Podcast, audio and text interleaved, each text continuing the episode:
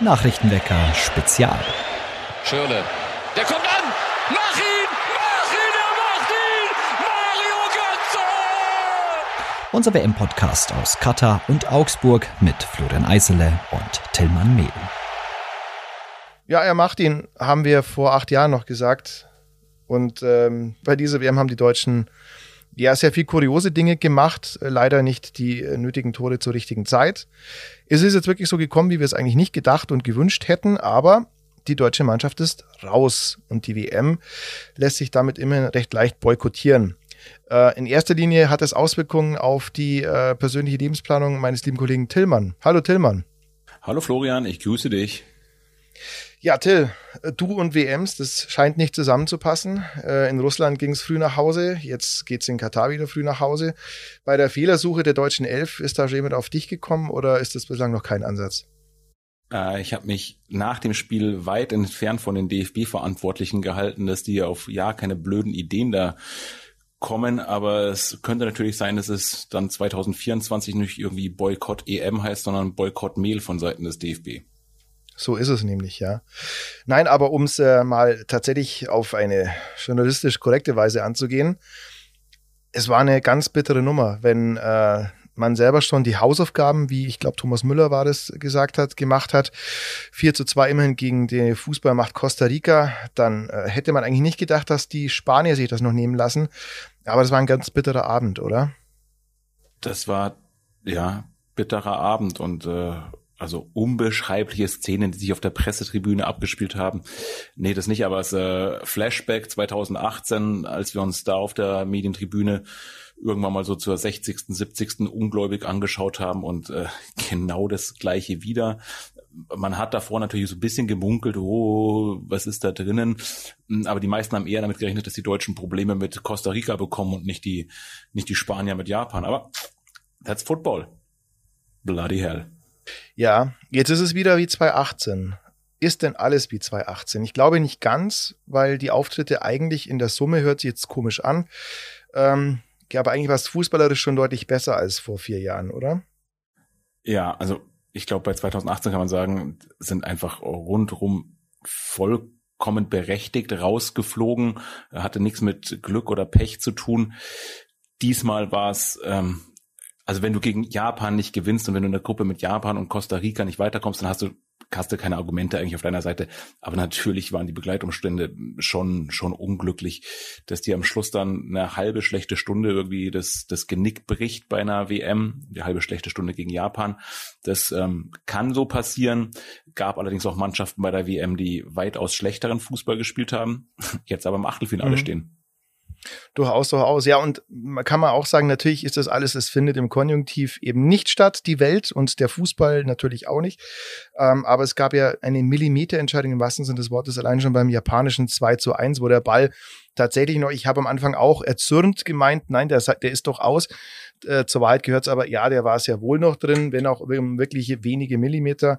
Aber das sind die Millimeter, wenn die anders gelaufen wären, würden wir heute vielleicht jetzt auch anders über die ganze Geschichte reden. Trotzdem, es ist so, es ist ein spielerischer Fortschritt. Das hört sich, wie gesagt, komisch an, aber es ist so. Unterm Strich bleibt aber auch bestehen, das ist einfach viel zu wenig, was man da auf die, was man auf den Rasen bringt. Ne? Und dann ist mir die Frage, woran liegt es?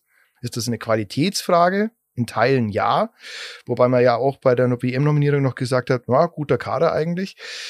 Jetzt muss man das insofern revidieren, glaube ich, dass es an entscheidenden Stellschrauben ähm, einfach fehlt. Ne? Also man hat gute Mittelfeldspieler, man hat äh, in, in, gewissen Bereichen des Kaders schon eine große Qualität, aber wo fehlt's denn eigentlich, Tillmann? Ja, also um nochmal drauf zurückzukommen, man kann es wirklich nicht auf Glück oder Pech auch bei der WM jetzt nicht, nicht reduzieren, wenn du dreimal in Folge wirklich früh ausscheidest, wie die Deutschen jetzt bei zwei Weltmeisterschaften, einer Europameisterschaft, dann, dann ist es ein Trend und hat nichts mehr am Schluss mit Glück oder Pech zu tun. Und genau, immer, immer Pech ist kein Pech, ne? Ja, ja so nämlich. Ähm, und was du ansprichst, ja, es es fehlt meiner Meinung nach einfach wirklich an beiden Enden des Spielfeldes. Also vorne würde dir natürlich ein richtiger Stürmer wirklich, wirklich gut tun, ja, der, der mal zwei Abwehrspieler auch bindet, ähm, der dann für seine Mitspieler auch Räume schafft.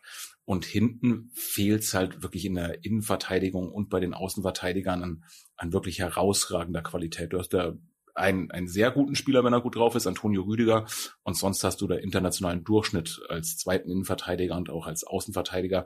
Und mit Manuel Neuer jetzt ein Torwart, der ich glaube, da tritt man ihm nicht zu nahe, aber schon sagen kann, der jetzt seinen Zenit dann schon mal hinter sich hatte. Immer noch ein guter Keeper ist. Ähm, viele Länder würden uns beneiden um den, aber ist nicht mehr der Typ, wo du denkst, wow, da passiert heute mal, mal gar nichts hinten drin. Ja, und dann sind es zu viele Probleme, als dass du sagen könntest, na, wir marschieren mal locker durch die, durch die Vorrunde durch. Antonio Rüdiger übrigens, der vor einigen Jahren uns immer noch äh, Schnappatmung äh, versetzt hat, immer wenn er am Ball war, weil er ich jahrelang immer derjenige war, der, wenn es einen Bock gibt, dann von Rüdiger Toni, ne? Ja, und wenn man, wenn man ehrlich ist, so ganz, ganz befreit davon ist er, ist er immer noch nicht. Ja, ja gegen Costa Rica auch. auch mal den einen Bock drin gehabt. Sei ihm verziehen, ja. Andererseits, er hat Mai, Niklas Süle hat im ersten Spiel den einen Bock drin gehabt und danach noch weitere, ja. Aber dieser das war eine Bock-EM. Bock eine Bock-WM war das. Ja, ja, Fußball, pass auf, Weisheit ist ein Fehlersport. Ja.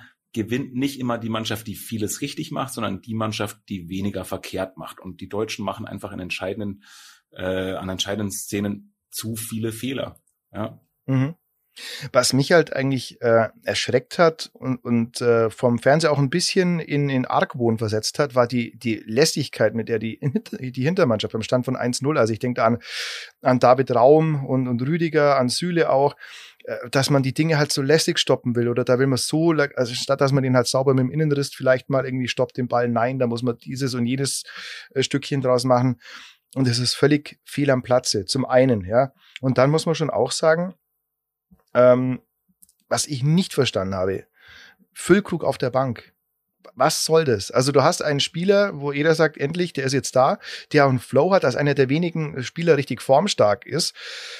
Und du brauchst im Zweifelsfall viele Tore. Wir haben sie jetzt gesehen, also mit acht Toren wärst du ja trotzdem weitergekommen.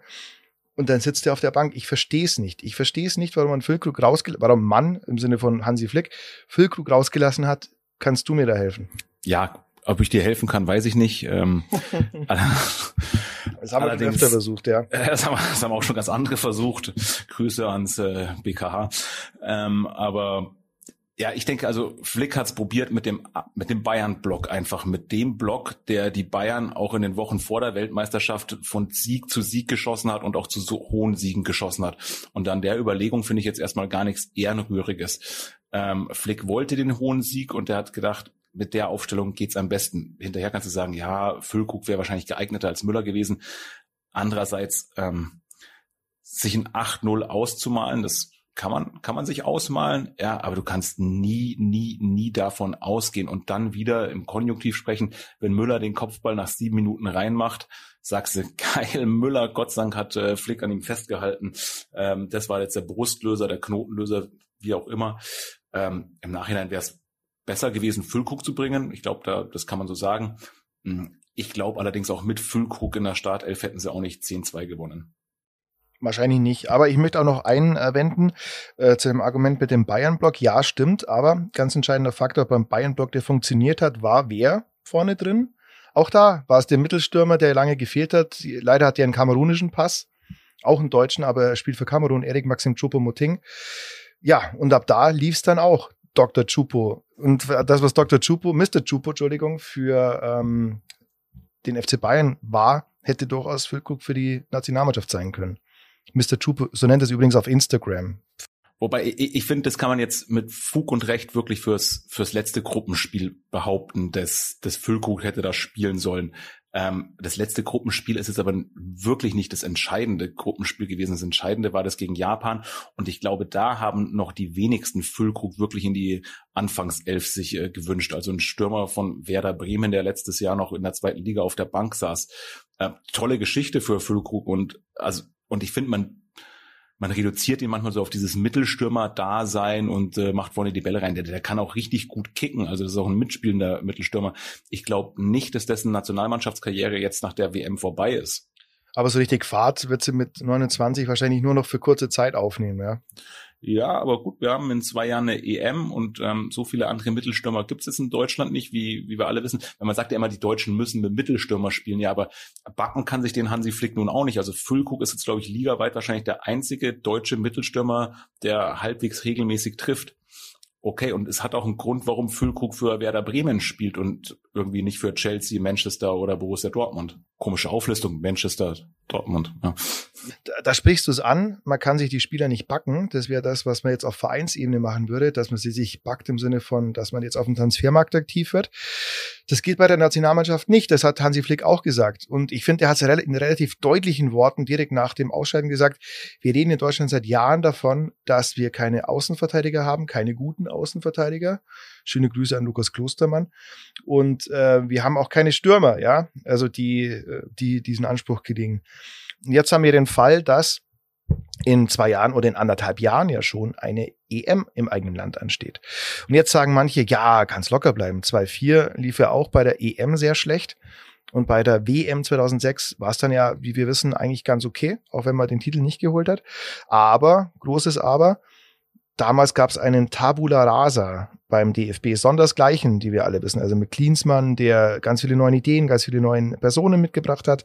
Das scheint jetzt so in dieser Form nicht zu sein, sondern äh, wenn man, also der DFB-Präsident Ben Neuendorf hat ja angekündigt, es soll ein ein Gespräch, eine Fehleranalyse geben, aber von dem großen Neustart sind wir, glaube ich, auch ein bisschen entfernt, oder?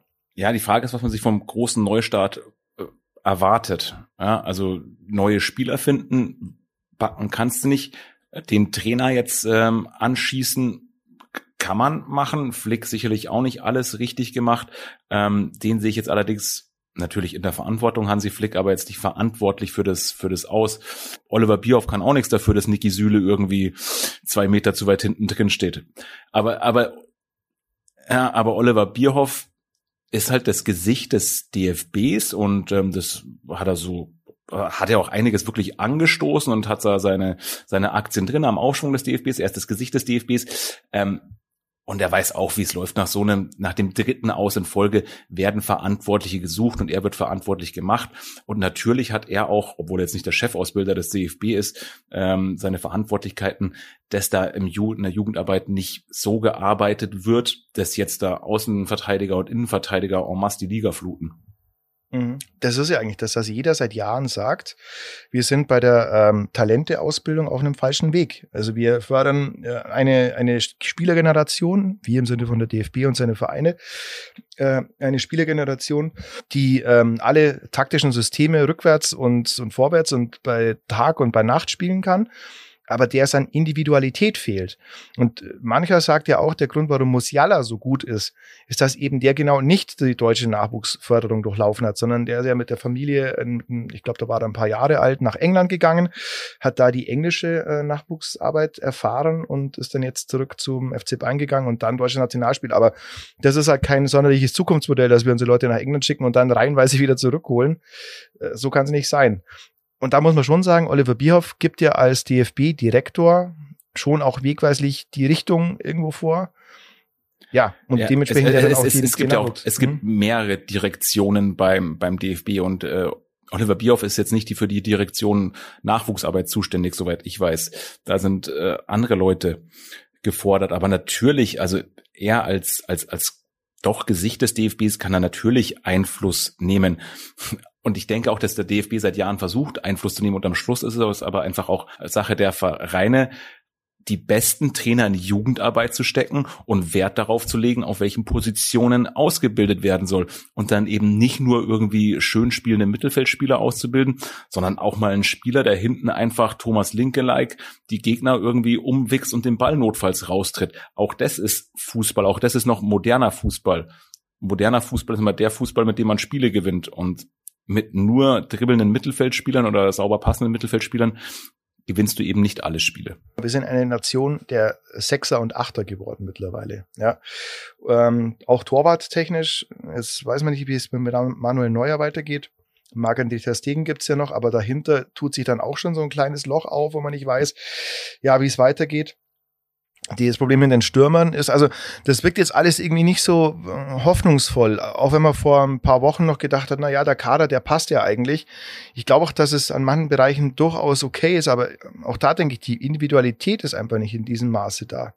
Also, dass man vielleicht, jetzt sind wir wieder vielleicht bei der Führungsspielergeschichte, ne, aber Auch das ach, ist ach, Führungsspielergeschichte, also da, da, da muss ich ja lachen, wenn Bastian Schweinsteiger sowas sagt, wie wir haben keine Typen mehr. Bastian Schweinsteiger, der immer wortlos durch die Mixzone irgendwie gelatscht ist, dem man bis 2014 zusammen mit Philipp Lahm nachgesagt hat, das ist die verlorene goldene Generation, einfach weil sie bis dahin Champions League Titel mit Bayern ausgenommen, mit der Nationalmannschaft eben nichts gerissen haben und dann zack, einmal gewonnen und dann war es der Mega-Schweini und so. Und der maßt jetzt an zu sagen, da sind keine Typen drin in der Mannschaft mit, mit Thomas Müller, Leon Goretzka und Josua Kimmich.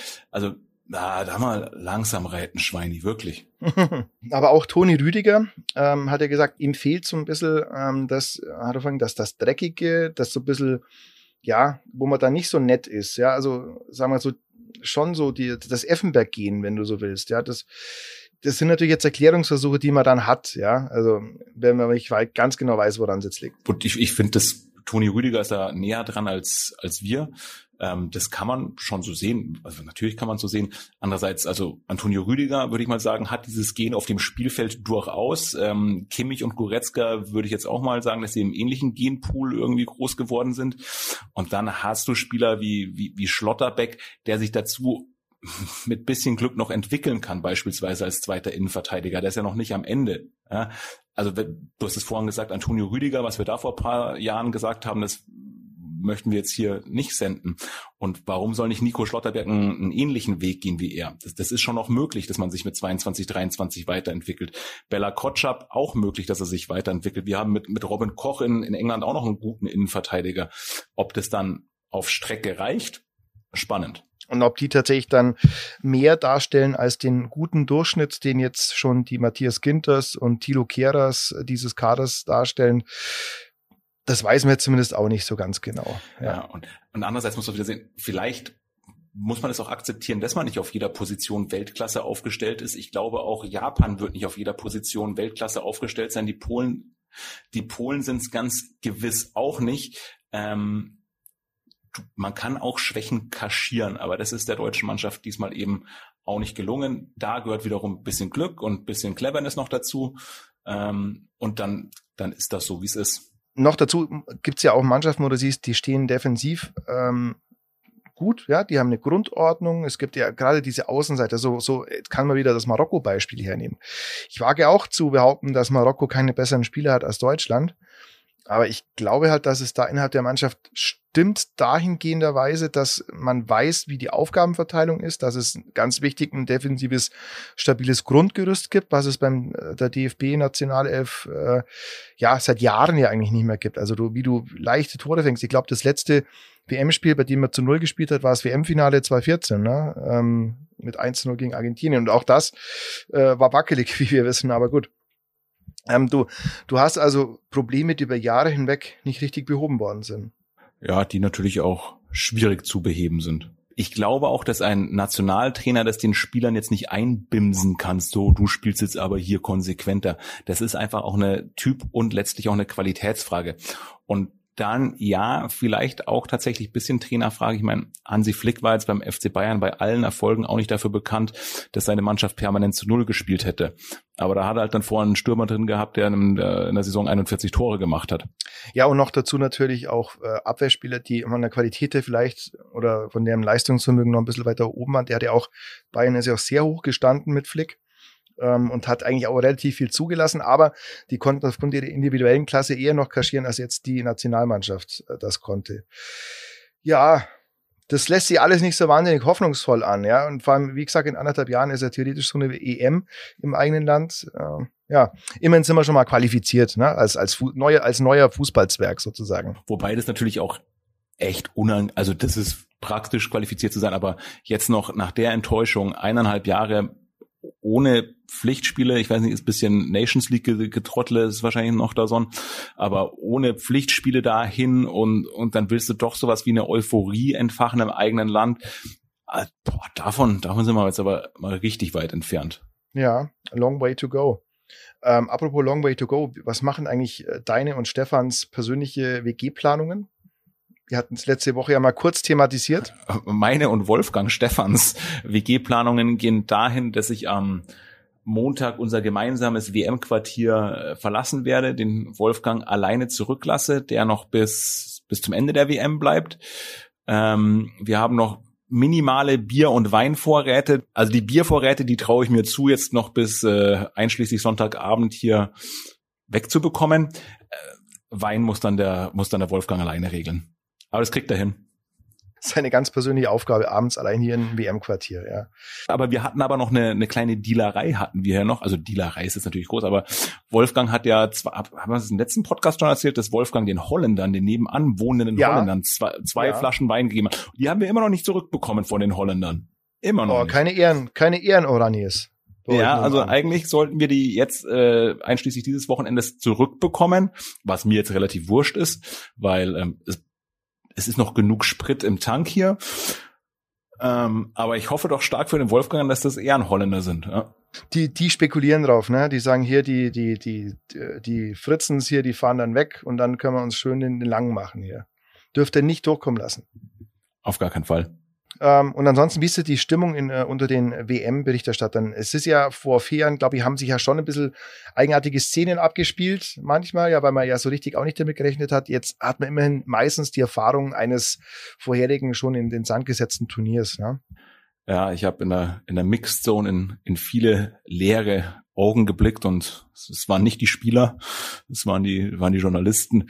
Nein, die, die mein Gott, also für, für uns alle ist das es ist, glaube ich, nicht so tragisch. Äh, geht's heim für die meisten zu möglicherweise Frau und Kindern oder Mann und keinen Kindern oder wie auch immer. Ähm, nee, muss man sportlich sehen, ne? Muss man sportlich sehen, hat alles sein Gutes. Ich freue mich auch wieder, meine Familie jetzt ähm, früher sehen zu können und zu sehen, dass die meisten anderen auch ja, zwei Wochen früher als gedacht, ja.